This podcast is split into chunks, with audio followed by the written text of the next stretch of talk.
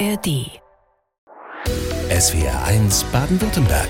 Leute mit Nicole Köster. Die biologische Uhr zurückdrehen. Jung bleiben, darum geht's heute Vormittag bei uns in SWRs Leute. Ich begrüße dazu ganz herzlich Professor Martin Halle. Schönen guten Morgen. Ja, guten Morgen. Sie sind Kardiologe, einer der führenden Präventivmediziner Europas, ärztlicher Direktor an der TU München und haben einen Lehrstuhl erforschen, welche Effekte Sport auf den Körper hat. Ist das so? Kann man sagen, Sport ist gleich Medizin? Ja, das ist mein Credo. Ähm, ich bin fest davon überzeugt. Wir haben ja Medikamente und wir als Mediziner können auch wahnsinnig viel. Aber wir sollten auch realisieren, dass insgesamt zur Heilung und Prävention und natürlich, wenn ich eine Erkrankung habe, zur Heilung, dass da sportliche Aktivität ganz, ganz entscheidend dazugehört, dass eben Lebensqualität sich verbessert und auch die Prognose der Erkrankung sich verbessern. Wenn Sie jetzt sagen, na klar, Sport ist gleich Medizin, das ist mein Credo, war das schon immer Ihr Credo? Ähm, nicht, äh, nicht, ähm, ähm, ja, nicht gleich sofort. Und was heißt sofort? Ich bin seit 20 Jahren jetzt äh, in München und äh, äh, verfolge dieses Thema oder ähm, kann man schon noch sagen, ähm, bringe das Thema so nach vorne in die äh, Bevölkerung, aber auch in die Wissenschaft hinein und äh, an die Studenten heran und an uns äh, Ärzte und Kollegen. Ähm, äh, ja, es hat gedauert. Ich, ich bin auch erst einen normalen Weg gegangen als Mediziner, Standardmedizin gemacht. Die mache ich auch noch heute. Natürlich ist es so, dass, ähm, dass das die Basis ist. Aber ähm, mich hat besonders immer schon auch Lebensstil interessiert. Mein Vater war Sportlehrer, hat das, ähm, wir sind in so einer ähm, Schule, so Zwergschule aufgewachsen mit so einem großen Raum. Der war schon mit Basketballkorb und Tischtennisplatte ausgestattet. Ja, Glückwunsch an die Basketballer an dieser Stelle. Ja, absolut. Die war ja wahnsinnig. Ein tolles ja. Spiel gestern, äh, äh, irre. Ähm, also insofern ähm, ist mir das ein bisschen in die Wiege gelegt worden und ich habe es dann äh, verfolgt und die Medizin mit dem Sport oder sportlichen Aktivität jetzt verbunden. Das heißt, bei Ihnen, wer zu Ihnen kommt, kriegt dann eine Sporteinheit auf Rezept?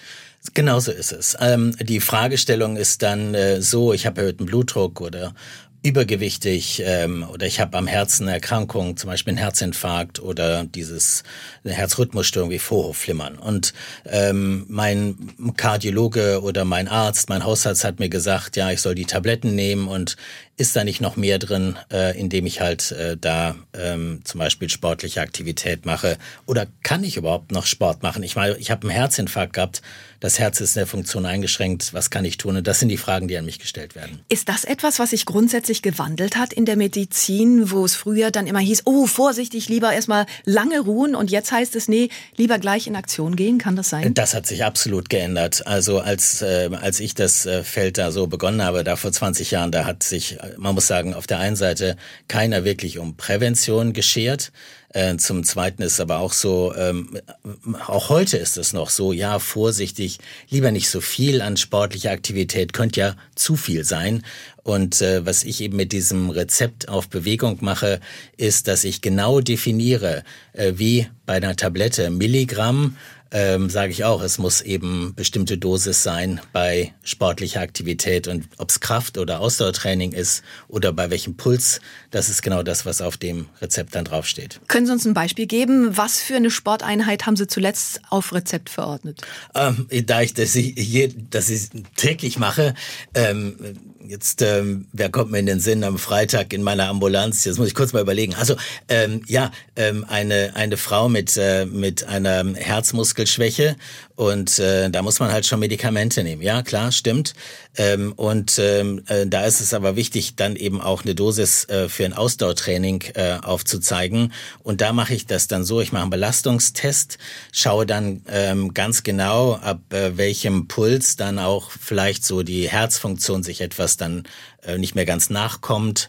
Oder ich schaue an, ob Herzrhythmusstörungen auftreten. Und dann sage ich, nee, der Bereich halt nicht. Und bis zu diesem Puls und äh, habe dann die Obergrenze festgelegt und äh, schaue mir dann an und sage dann, ja, vielleicht ist es auch so, müssen wir gar nicht Ausdauertraining machen, äh, da treten die Herzrhythmusstörungen auf. Wie ist es denn mit so bestimmtem kleinem Krafttraining und Koordinationstraining und äh, für dann mit einem Trainingsplan, der wirklich so jede Woche gestaltet ist, was macht man in der ersten, in der dritten, in der fünften Woche, ähm, ja, vermittle ich das dann und äh, so bekommt man dann äh, Sport integriert in die Therapie dieser Patienten. Als Sportkardiologe, da erforschen Sie, was uns lange jung bleiben lässt.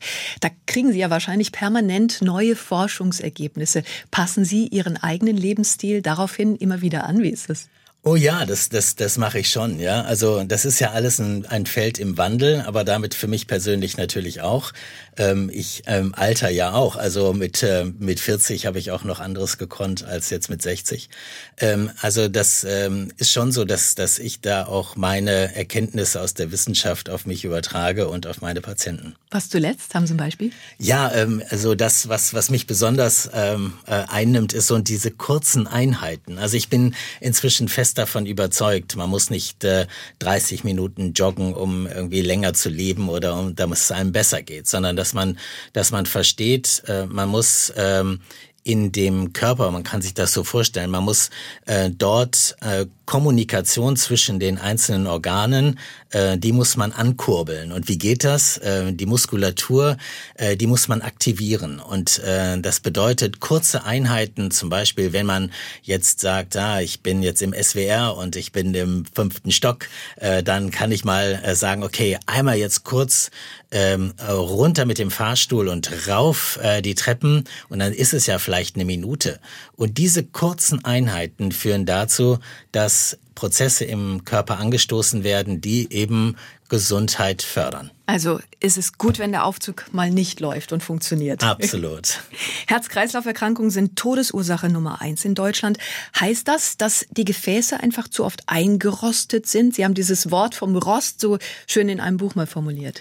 Ja, das, das ist so. Und ähm, das ist ein ganz langer Prozess, der über 20, 30 Jahre geht, ähm, der erst mit ähm, leichter Versteifung der Gefäße beginnt und der dann über die Zeit dann auch zu, ähm, ja, diesem Rost ist im Prinzip nichts anderes so übertragen, dass sich da Cholesterin in der Wand einlagert und das noch steifer wird und dann halt enger wird und äh, irgendwann äh, dann äh, so ein, wir nennen das Plax, das ist äh, eben so eine Cholesterinansammlung, so eine Verkalkung, die platzt dann auf und auf einmal ist das Gefäß zu und man hat einen Herzinfarkt oder Schlaganfall. Und dieser Prozess, den kann man eben durch Lebensstil äh, beeinflussen in die in die positive wie negative Richtung. Wenn ich noch eine Sache so bei bei das äh, geht mir aber so zu, ans Herz fast, ja, äh, wenn man ähm, überlegt, dass übergewichtige Kinder 12, 13 Jahre. Da war ich ähm, nämlich ganz schockiert, das zu lesen, ja, dass die eingerosteten Gefäße, die gibt's schon bei Kindern. Das kann man ja, sich gar nicht vorstellen. Ja, aber es ist so, dass die eben schon so eine Versteifung der Gefäße haben, wie eigentlich jemand, der 40 Jahre ist ja. Und da muss man sagen, also ähm, oder da wird doch so deutlich, äh, dass ähm, wir verhindern müssen, dass Übergewicht bei den bei den Kindern auftritt und Bewegungsmangel äh, unbedingt propagieren, damit eben diese ähm, Steifigkeit der Gefäße nicht fortschreitet und die ja die Gefäße über viele Jahrzehnte elastisch bleiben. Es wollen Menschen vermutlich ungern hören, aber ist es einfach eine Wohlstandskrankheit, dass wir so viele fettleibige Menschen bei uns in Deutschland haben? Ja, natürlich ist das so. Ähm, da muss man, wie sagt man, sagt schon, beißt die Maus nicht den Faden ab. Also das heißt ja, auf jeden Fall. Und, äh, und wir haben aber damit auch was in der Hand. Das liegt ja ähm, äh, in gewisser Weise ist es natürlich auch von der Gesellschaft, aber vom Individuum äh, verschuldet. Ja, ähm, klar, ähm, es geht mir nicht anders. Ich muss auch immer auf die Waage mich stellen. Ja, auch bei mir ist es so, ähm, verändert sich der Körper zwischen 50 und 60. Ja, weiß ich. Muskulatur nimmt ab ähm, und ähm, vielleicht auch mal das eine oder andere Fettpelzerchen kommt dazu. Aber das heißt eben schon, man muss dranbleiben an dem, dass man sagt, ah, dann lasse ich doch mal das Abendessen weg und äh, dann mache ich doch mal da vielleicht mehr einen Spaziergang oder da auch mal eine Sporteinheit. Ähm, ähm, es ist ähm, Patienten, die, die zu mir kommen, dann 30, 40 oder mehr Kilogramm Übergewicht haben. Ja, das ist ja nicht ein Thema, was innerhalb von sechs Wochen passiert ist. Das ist über, über 30 Jahre. Ähm, dann so langsam hat sich das angesammelt. Und da muss jeder dran denken und sagen, hey, nein, wenn ich so ein bisschen mal drüber liege, dann lieber zurück, bevor es dann halt über die Jahre so weit sich ansammelt. Professor Martin Halle ist bei uns. Sie sind an einer der größten weltweiten Studien beteiligt, in denen 400 Senioren Krafttraining machen, um die Effekte auf den Körper und das Altern herauszufinden. Haben Sie die Jungbrunnenformel schon gefunden? Ja, also auf jeden Fall, wenn ich das Feedback dafür von diesen äh, teilnehmenden Studienteilnehmerinnen, die meisten innen, die, die meisten sind Frauen, ähm, ähm, Männer natürlich auch, aber über 85 Jahre, die älteste ist 104. Oh, und äh, ja, und äh, dann geht es ja auch darum, äh, ja, wenn man da mal mit in, denen ins Gespräch kommt, dann sagen sie, ja, also dieses Training, ich kann mir das gar nicht vorstellen, ich bin jetzt irgendwie Anfang 90 und äh, dieses Krafttraining, ja, äh, ich fühle mich so viel besser, ich komme auch die Treppen wieder hoch und ähm, ganz lustig, eine äh, sagte dann zu mir, ja, können Sie dann nicht da diesen Trainer, diesen gut aussehen, mal wieder zu uns schicken? Also auch da sieht man, äh, äh, Sport ist nicht nur allein Muskelaufbau, sondern es gehört auch zur, zur seelischen Gesundheit dazu. Und was gerade immer wieder zu hören ist, je älter wir werden, desto wichtiger wird das Muskeltraining. Warum? Ja, ja weil ähm, wir, ähm, also zwei Aspekte dazu. Also das erste ist, ähm, äh, wir bauen von der Muskulatur ab. Ab dem 45. Lebensjahr geht das bergab. Ähm, da äh, ist es aber nochmal ab dem 75. Lebensjahr nochmal mehr. Und diese, diese Muskulatur muss aufgebaut oder erhalten werden, weil natürlich schon dieses Hinfallen im Alter und dann der Sturz, Oberschenkel, Halsbruch und dann ins Krankenhaus, möglicherweise Lungenentzündung und dann baut äh, sich die Muskulatur rasant ab. Und dann baut sich die ab, aber dann haben wir natürlich auch ein Risiko dann für ähm, ja, ähm, dann auch zu versterben. Äh, insofern ist es ganz wichtig, dass wir eben da Muskulatur und Koordination haben, Kraft- und Koordinationstraining im Alter. Jetzt kommen Fragen rein von den SW1-Hörerinnen und Hörern. Martin Krauch schreibt uns gerade, sind die Anzahl der Herzerkrankungen in den vergangenen Jahren angestiegen? Was können Sie dazu sagen? Ja, die sind seit den, ähm, interessanterweise seit den 60er Jahren abgefallen, ähm, sind aber in den, ähm, gerade so in den letzten fünf Jahren, man sieht es nochmal mehr in den USA zum Beispiel, dann wieder angestiegen. Warum? Ähm, ja, weil der Lebensstil, Übergewicht und diese Themen, weil die jetzt äh, wieder äh, mehr vorhanden sind und es dauert einfach eine gewisse Zeit. Also wir werden sehen, in zehn Jahren äh, ist der Anstieg wieder enorm da. Äh, der Abfall seit den 60er Jahren kommt, Veränderung äh, der Ernährungsweise, äh, vor allen Dingen aber auch äh, das Rauchen, dass das eingedämmt worden ist als der Hauptrisikofaktor für Herz-Kreislauf-Erkrankungen. Insofern der, hat es diese Abnahme gegeben, aber jetzt sind wir da äh, wieder so, dass wir eigentlich unbedingt jetzt agieren müssen, damit wir nicht in zehn Jahren wieder höhere Zahlen haben. Was ich schockierend fand zu lesen, dass wir europaweit die dickste Nation sind. Also woran liegt das?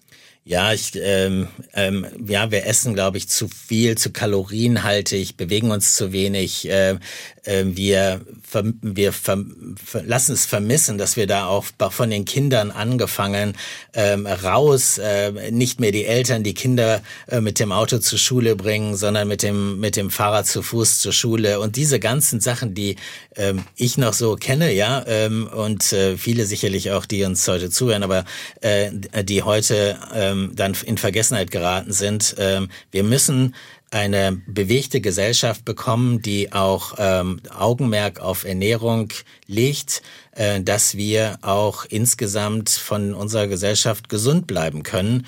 Ähm, und wir brauchen das. Wir haben eine alternde Gesellschaft, die muss aber gesund bleiben. Wenn wir eine kranke alte Gesellschaft haben, ist das Gesundheitssystem tot. Wobei und Sie da durchaus gegen den medizinischen Trend gehen. Vor ein paar Jahren haben Sie beschlossen, keine oder weniger Herzkatheter einzubauen. Und da wurde im Freundeskreis natürlich auch reagiert. Die haben gesagt, ja, du verdienst dein Geld doch damit. Das ist eine komische Einstellung.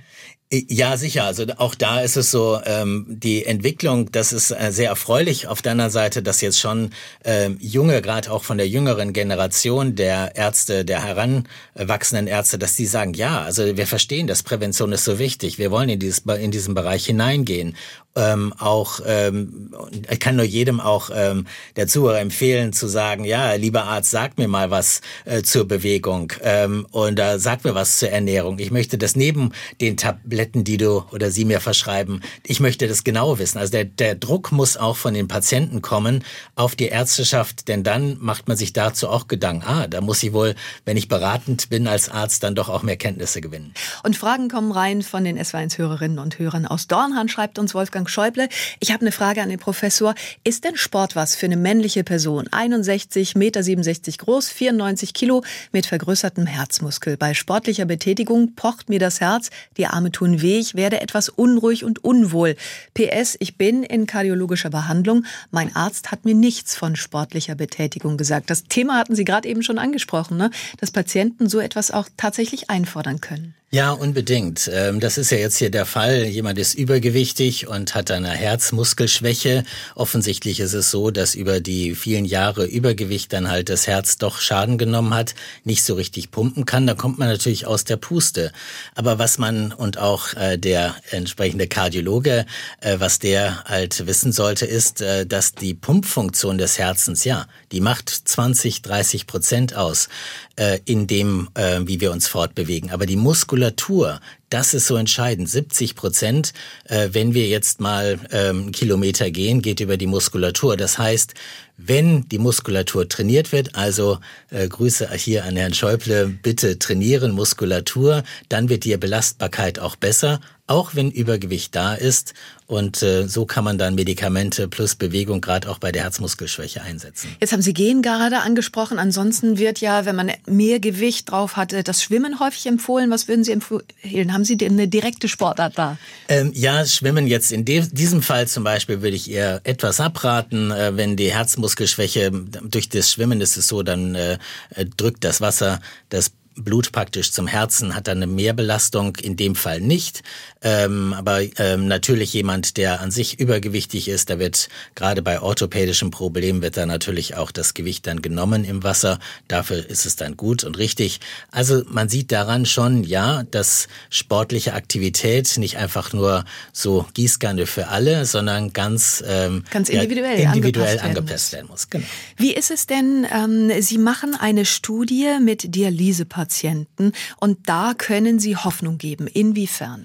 Ja, ähm, das ist eine, eine sehr große äh, Studie. Dialyse ist ja die Blutwäsche, wenn die Niere nicht mehr richtig funktioniert und man liegt da dreimal die Woche vier Stunden und schaut äh, Fernsehen oder hört SWR 1. Also das heißt, ähm, die Zeit kann man ja nutzen. Und äh, wir haben dann geschaut, ob man nicht ähm, dann mit so einem Fahrradergometer leichtes Krafttraining so ähm, während äh, die Patienten liegen, ob man da nicht äh, deren Belastbarkeit, Lebensqualität und so weiter verbessern kann. Und es ist irre zu sehen, äh, die Belastbarkeit wird besser, ähm, die äh, sogar die Krankenhaustage halbieren sich äh, bei dem doch ähm, älteren und äh, ja wirklich medizinisch kranken äh, Patientenkollektiv, so dass man sagen kann, ja, jede Zeit irgendwie überlegen zu nutzen, denn äh, Medikamente ist das eine, die Kombination mit Bewegung ist das andere und optimale. Das fand ich ganz interessant zu hören, auch über die Studie, über die wir eben gesprochen haben, eben in Seniorenheimen dort dann die Menschen aktiv werden zu lassen. Das hat ja wirklich dann auch mit einem viel größeren Thema noch zu tun, mit einem gesellschaftlichen Wandel. Ne? Ja, unbedingt. Und wir müssen sehen, dass wir, ähm, dass wir die gerade die ältere Bevölkerung ja nicht irgendwie abschieben, sondern genau sagen: Hey, ja, passt auf. Also ihr könnt noch, wenn ihr trainiert, euch von einem Status, der vielleicht 85 Jahre ist, ja, in äh, 75-jährige Konstitution bringen. Das ist ohne Probleme und auch relativ schnell machbar. Innerhalb von vier bis sechs Wochen bringe ich einen 85-Jährigen wieder dazu, dass der sagt, ah, das gibt's doch gar nicht. Ja, also ich bin ja im Prinzip so von meiner Belastbarkeit äh, zehn Jahre innerhalb von sechs äh, Wochen äh, äh, jünger geworden. Also darum geht es. Klar, wir wollen alle lange gesund leben im Alter, genauso wie in jungen Jahren. Professor Martin Halle ist bei uns und das ist genau das, was Sie erforschen. Warum ist denn diese Medizin, die Sie betreiben, die Präventivmedizin, so wichtig? Ja, weil wir in der als Mediziner ähm, und auch sonst natürlich, aber besonders als Mediziner verstehen müssen, dass die ähm, Vorbeugung von Erkrankungen eigentlich die Lösung des Problems äh, Medizin ist. Wir müssen uns im Prinzip, ähm, äh, wir müssen so agieren, dass unser, unser Job nachher Krankheiten äh, zu behandeln einfach nicht mehr existent ist. Also es das heißt, äh, frühzeitig erkennen, wer ein Risiko hat, äh, frühzeitig auch natürlich äh, den Lebensstil äh, verändern. Ähm, ich bin aber auch jetzt äh, schon der Meinung, auch wenn der Lebensstil eben nicht funktioniert, dann auch frühzeitig Medikamente einzusetzen, wie zum Beispiel bei äh, erhöhtem Cholesterin oder Blutdruck, Diabetes. Manchmal muss man auch Medikamente einsetzen, um dann halt den Prozess zu unterbrechen, Prozess wie zum Beispiel Alterung der Gefäße.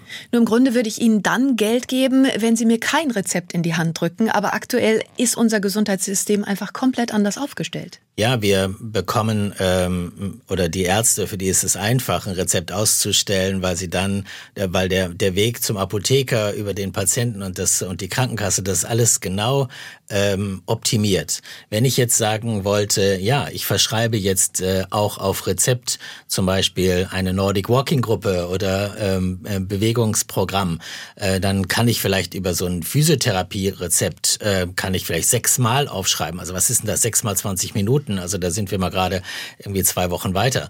Also das heißt, ähm, wir müssen auch äh, sagen, meines Erachtens, und ich habe da auch so zwei Rezepte, auf dem einen schreibe ich eben Medikament drauf und auf dem anderen schreibe ich halt die Bewegung auf. Aber die Bewegung ist halt so, dass sie jetzt derzeit noch nicht finanziert ist. Und da müssen wir einfach sagen, ähm, ja, wir haben teure Medikamente, vielleicht sollten die eben nicht ganz so finanziert werden und da ein bisschen was davon abzwacken für Bewegung. Das klingt ja jetzt in der Theorie erstmal toll, aber die Physios haben keine Lobby, die Pharmazie hat eine große Lobby. Also dieses Umdenken, das wird ja erstmal ganz viel Zeit in Anspruch nehmen. Ja, ähm, wir sind da auf dem Weg, aber ganz am Anfang, äh, das sehe ich auch so, ähm, da wird es aber so sein. Wir werden, ähm, wir sehen es gerade, eine Entwicklung alternde Gesellschaft der einen Seite unglaublich teure Medikamente. Auf der anderen Seite muss ich das so vorstellen, da kosten Medikament 100.000 Euro im Jahr. Ähm, und, äh, und wenn wir das, solche Erkrankungen dann verhindern, das ist vor allem in Krebserkrankungen so, wenn wir die verhindern oder Herz-Kreislauf-Erkrankungen, dann können wir so viel Geld einsparen, was wir dann aber auch unbedingt wieder einsetzen müssen für äh, den Bereich Prävention. Also das wird die Pharmalobby vermutlich zu verhindern wissen, oder? Ach, das will ich gar nicht so ähm, so sagen. Das äh, und äh, das Bashing finde ich nicht richtig, sondern es, es geht darum. Auch die haben erkannt, ja, äh, Medikamente wirken auch besser, wenn eben gleichzeitig äh, Bewegung umgesetzt wird. Wir müssen einfach ein Gesamtpaket für den Patienten schnüren und der Patient muss selber verstehen, ich möchte gerne, ich brauche das Gesamtpaket und das ist Lebensstil plus Medikamente. Vielleicht ist das das Wichtige, wo man ansetzen kann. Patienten, die uns auch Hörerinnen und Hörer, die schreiben, die sagen, ja, mein Arzt hat mir gesagt, mach keinen Sport. Ich habe den Sport trotzdem gemacht und habe einen guten Erfolg erzielt. Also auch wirklich wieder sich auf den eigenen Körper zu verlassen. Ja, und äh, wie ich es angesprochen habe, und den Arzt triezen oder die Ärztin sagen, hey, ich möchte es wissen, sonst gehe ich zum anderen. Magnesium ist ein Wundermittel der Natur. Professor Martin Halle, Sie haben das gesagt. Was kann denn Magnesium so Wunderbares? Ja, Magnesium ist ja ähm, ein ähm, ja, Molekül, was äh, äh, insgesamt äh, Muskulatur erschlaffen lässt. Also man kennt das zum Beispiel, wenn man frühzeitige Wehen hat, äh, dann gibt man Magnesiuminfusion, weil dann ähm, ja die Gebärmutter entspannt. Und äh, die Gefäße sind auch durchzogen von Muskulatur und diese Muskulatur entspannt. Erhöhter Blutdruck ist nichts anderes, als dass äh, die Gefäße zu angespannt sind, die Muskulatur zu angespannt ist und äh, Magnesium kann diese dann entspannen. Und welche Ihrer Patienten verordnen Sie dann Magnesium? Wenn erhöhter Blutdruck da ist, äh, warum nicht Magnesium zu verordnen? Es gibt jetzt nicht so wahnsinnig viele Nebenwirkungen, außer dass man vielleicht mal, wenn es zu viel ist, einen dünneren Stuhl bekommt. Aber ähm, an, an sich kann das äh, äh, jeder nehmen. Ob es dann ausreicht, das muss man dann sehen. Äh, andere Faktoren sind natürlich bei erhöhtem Blutdruck salzarm essen, äh, Alkohol weglassen und vor allen Dingen ähm, vom Gewicht runter. Das sind eigentlich in der Gesamtschau die Maßnahmen, die man neben Bewegung dann durchführen sollte. Wie kann ich denn feststellen, dass meinem Körper Magnesium fehlt? Gibt es da Anzeichen für? Ja, das ist es gar nicht so. Man kann das natürlich im Labor bestimmen, aber da sind die Werte bei fast allen in meinem Normbereich. Es geht mir darum, ähm, dass man ähm, diese Magnesium oder dieses Magnesium dann zuführt, ähm, wenn man zum Beispiel dann eben leicht erhöhten Blutdruck hat. Da funktioniert es nicht bei stark erhöhten Blutdruck. Da müssen dann manchmal auch andere Maßnahmen, wie gerade gesprochen, ja. oder auch Medikamente dann genommen werden. Betrifft immerhin etwa 20 Millionen Bundesbürger, die haben Bluthochdruck. Was macht denn dieser dauerhafte Bluthochdruck eigentlich mit den Gefäßen?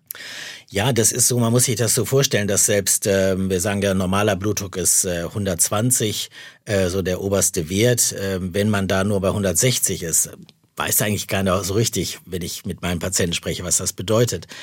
Das ist so, dass damit ein erhöhter Druck auf dem Gefäßsystem, nicht nur des Herzens, alle Gefäße zur Niere oder auch dem Gehirn äh, vorhanden ist. Man kann sich das so vorstellen, der Unterschied zwischen 120 und 160 sind ungefähr fast ein, äh, fast ein Meter. Das heißt, äh, ein Meter mehr Druck kann man sich in so einer hm. Wassersäule vorstellen. Ja. Das ist unglaublich mit jedem Herzschlag. Und das führt dann eben zur Alterung der Gefäße, Alterung des Herzens. Aber wenn ich dann sage Alterung Gefäße, dann ist es eben Herzgefäße, Gehirngefäße, Demenz ist dann nach 30 Jahren erhöhter Blutdruck, ähm, Herzmuskelschwäche ist das andere oder Herzinfarkt, also äh, oder die Nierenfunktion, die ähm, die dann in die Knie geht. Wir hatten eben über die Dialysepatienten gesprochen. Ja. Der erhöhte Blutdruck ist wirklich, wenn ich das so sagen darf, eine Seuche und da muss man frühzeitig den Blutdruck messen äh, und dann den Lebensstil anpassen, wenn es ein bisschen zu hoch ist. Und ähm, ja, wir, wir sollten sehen, dass wir den in den Griff bekommen. Und wir Mediziner wissen noch nicht so richtig, warum so viele erhöhte Blutdruckwerte haben. Deswegen muss man das einfach messen und, und dann ja, die Scheint aber gar nicht so kompliziert zu sein. Das Nein, ist es nicht. Nein. Also, wir uns schreibt gerade aus Weißbach Dagmar, ich bin gerade beim Sport und habe nach dem Sport immer Migräne. Was kann das denn sein? Ich nehme Magnesium, tut mir aber hinsichtlich der Verdauung nicht so gut. Ja, ähm, Migräne ist ja auch eine Weitstellung äh, der Gehirngefäße und dann kommt es eben zur Blutumverteilung und Kopfschmerzen. Und äh, diese Migräne, äh, in dem Fall würde ich raten, ja, vielleicht ist die Dosis, die Intensität von der Belastung vielleicht ein bisschen zu hoch. Ist zu anstrengend. Ist ein bisschen zu anstrengend. Also mehr runtergehen in dem unteren Bereich, ähm, so dem, wir nennen das Grundlagenausdauerbereich. Und Magnesium, ja, ich hatte es angesprochen, äh, macht äh, da vielleicht nicht immer was Gutes, auch gerade bei Migräne ähm, und äh, im Darm eben Durchfälle. Es gibt ja manchmal so Fälle, da kommt man zu einem Arzt und der hat selber Übergewicht und will dann Patientinnen und Patienten vermitteln, sie sollten abnehmen. Das funktioniert nicht. Wie halten Sie es? Sie sind niemand, der Übergewicht hat, muss ich dazu sagen. ja, äh, ich mache so, dass ich äh, immer, immer, immer, immer mit dem Fahrrad fahre. Also es gibt in München gar nichts, was ich, äh, was ich mit dem Auto erledige. Ähm, das Zweite ist äh, klar, klar, ich versuche natürlich schon auch meine Ernährung äh, zu halten und ich habe äh, einen meiner äh, Sportwissenschaftler, der äh, mich, äh, wir haben mich gesagt, ich entlasse Sie, wenn Sie, natürlich nur im Spaß, ja, ähm, äh, wenn Sie nicht äh, mindestens zehn Minuten am Tag mit mir eine Sporteinheit machen. Und ich äh, glaube, diese kurzen Einheiten, die sind äh, wirklich da, die, die führen dazu, dass äh, Mechanismen angestoßen werden im Körper, dass ähm, Gesundheit äh, oder Gesundheitsprozesse, Anti-Alterungsprozesse ähm, und äh, das sind diese kurzen intensiven Einheiten und deswegen mache ich die auch. Und das ist ja wirklich das, was wir heute Vormittag festhalten können. Schon das Kurze hat einen guten Effekt. Also einmal das Herz richtig in Wallung bringen am Tag, das ist schon wirklich wichtig. Ja, und ähm, es ist doch eigentlich einfach, morgens ähm, aufzustehen und zehn Minuten, zum Beispiel fünf Minuten Ergometertraining oder äh, zum Beispiel Turnvater Jan, Kniebeugen zu machen. Ähm, so eine, das nennt man Plank, also dass man sich auf dem Boden legt, keine Liegestütz macht, aber sich einfach hält, weil man damit äh, den an dem Unterarmstütz sich hält und weil damit äh, der Rumpf äh, sich stabilisiert und die Muskulatur tut dann in dem Bauch, Bauchmuskel ein bisschen ja, weh, aber ist gut. Ja, es tut äh, und tut super und dann dann und dann äh, duschen und frühstücken. Ich meine, dann ist der Tag schon gelaufen. Weil Sie gerade das angesprochen hatten, das Beispiel mit Ihrem Mitarbeiter. Die Kommunikation ist ja auch ganz wichtig. Kommunikation von Ärztinnen und Ärzten zu Patientinnen und Patienten. Das steht nur leider nicht im Lehrbuch. Also was tun? Ähm, die Kommunikation, also ähm, dem Patienten erklären, was ist das Problem, warum muss man es machen. Also wir müssen da diesen Schritt auch als Ärzte gehen und äh, dem Patienten entsprechendes erklären. Das vermisse ich zunehmend. Ähm, und das Zweite ist, dass man eben auch Sachen vormacht. Ähm, ich nehme den Patienten an der Hand ähm, und sage, passen Sie mal auf, in dem äh, Gang in meiner Ambulanz, da ähm, machen wir mal ein Walking, da die zehn Schritte und dann zeige ich Ihnen mal ein sogenanntes Trip-Trap-Laufen. Das ist ein bisschen so auf den Ballen vorne äh, zu Triple laufen, ja. ja. Wie eine und, Ballerina kann man sich so ein bisschen vorstellen. Genau, genau. Und äh, da federt man ab, macht es, äh, ist dann kein Problem vom Gewicht her. Und so sage ich, und da machen wir ein Intervalltraining. Und äh, erstmal walken eine Minute und dann Trip-Trap und eine Minute walken und eine Minute Trip-Trap. Und dann ist das Trainingsprogramm im Prinzip schon da und der Patient sieht, hey, das sagt mein Arzt, der hat mich jetzt mitgenommen, dem muss es so wichtig sein, deswegen mache ich's. Also da die Kommunikation auf Augenhöhe ist ja, ganz entscheidend. Wir wollten über das Krankenhaus der Zukunft sprechen. Da machen Sie sich viele Gedanken. Was wäre denn, angenommen, Sie könnten ein Krankenhaus freigestalten? Wie sähe das aus? Also mein, da wirklich, mein Traum ist, aber der ist so, äh, so auch so naheliegend. Mein Traum ist, dass wir in München an der TU, und da sind wir in allen Bereichen ähm, sehr gut, finde ich, unterwegs, dass wir dort die Universitätsklinik zu einem bewegten Krankenhaus machen, dass äh, Patienten, die reinkommen ähm, in die in das äh, in das Klinikum, dass die schon äh, vorbereitet sind äh, für eine zum Beispiel Operation, dass auch direkt nach der Operation ein Training stattfindet, dass Patienten auf der Intensivstation trainieren während der Chemotherapie, Dialysepatienten hatten wir angesprochen, ähm, vor einer Klappenersatzoperation. Also, dass man versteht, nur ein fitter Patient hat auch, wenn eine Therapie durchgeführt wird, wirklich wirklich dann auch das Maximum an Optimierung einer Therapie. Das muss es doch sein. Und wenn wir das äh, so umsetzen können, und ich hoffe, dass wir, wenn ich in zehn Jahren hier nochmal hinkomme, dass wir das dann haben, ähm, dann äh, kann es natürlich beispielhaft dafür sein, wie es auch an anderen Kliniken äh, umzusetzen ist. Jetzt sagen Sie zehn Jahre, aber eigentlich, was ich da raushöre, es ist doch auch wieder nur ein Ding, was mit der Kommunikation zu tun hat. Also wirklich Patientinnen und Patienten zu sagen, ähm, wenn sie sich auf einen Marathon vorbereiten, dann fangen sie auch früher an. So haben Sie es eben mal ein Beispiel genannt. Und ähm, das leuchtet doch auch ein. Also es müsste Ärztinnen und Ärzten klar sein, die Patienten eher mitzunehmen. Und Patientinnen und Patienten müssen auch als Team arbeiten. Also ich glaube, ein anderes Verständnis dabei. Ja, unbedingt. Also man muss verstehen, nur eben ein, ein fitter Patient hat, äh, wird, die Therapie wird besser funktionieren. Und ähm, Ärzte, die ein Aufnahmegespräch in der Klinik, wir müssen gleich fragen, wie sieht's eigentlich mit Ihrem Trainingsprogramm aus? Hier bekommen Sie gleich das Trainingsprogramm. Und wenn es nur so ist, dass man neben dem Bett steht, sich festhält und dann ja, Kniebeugen macht oder Balance-Training auf einem Bein oder so. Äh, man hat ja genug Zeit in der Klinik. Häufig ist so viel Wartezeiten äh, vor der vor der Röntgenabteilung. Da möchte ich alle an der Wand sitzen sehen, um halt äh, da die Muskulatur zu aktivieren. Professor Martin Halle bei uns. Wir wollen gerade noch Fragen der SW1-Hörerinnen und Hörer mit reinnehmen. Schreibt uns jemand, möchte wahrscheinlich anonym bleiben, kein Name dabei, aber ich arbeite als Landschaftsgartenbauer. Mein Puls ist immer leicht erhöht. Gilt das auch als tägliches Training? Grundsätzlich ja. Also es ist ja so, dass da der Herzkreislauf angesprochen wird, deswegen ist der Puls höher. Ähm, was man aber sagen muss, ist, ähm, dass eine gewisse Intensität dazugehört. Also ähm, dann doch diese zehn Minuten am Tag ergänzend dazu, das wäre eigentlich das perfekte Programm. Also an die Intensität denken.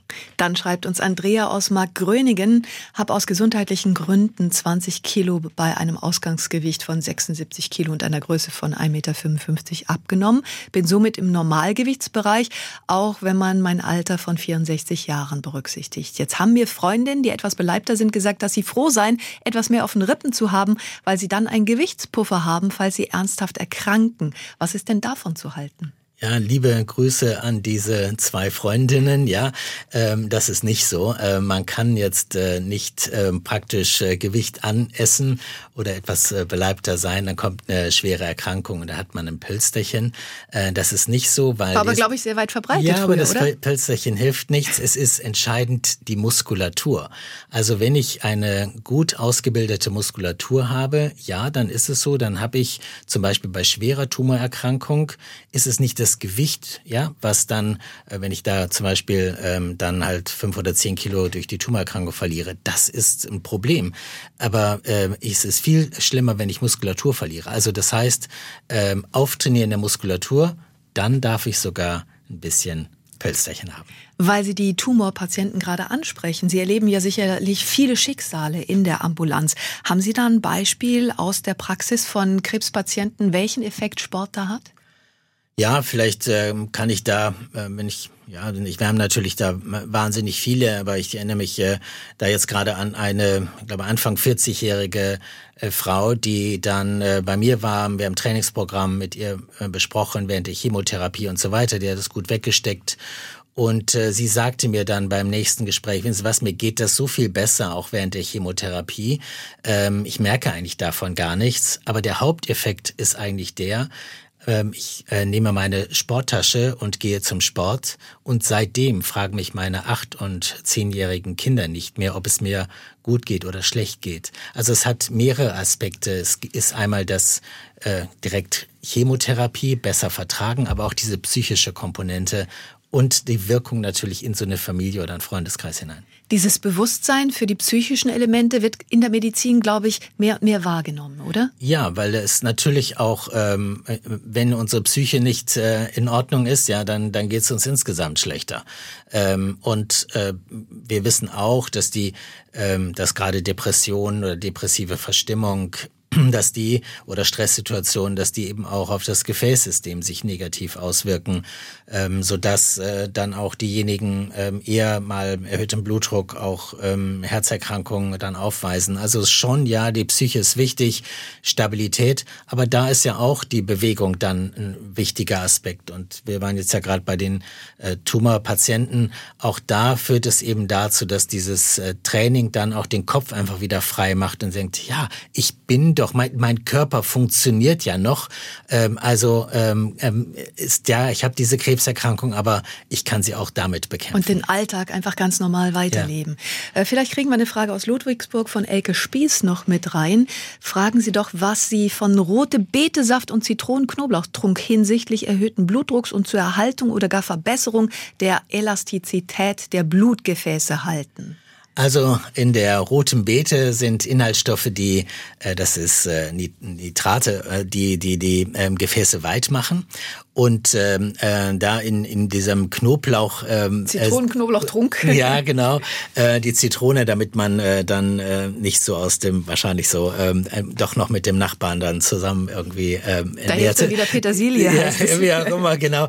Aber die aber Knoblauch hat halt äh, diese ungesättigten Fettsäuren die ja in der Tat wirklich dann ähm, Gefäße ein bisschen elastischer machen.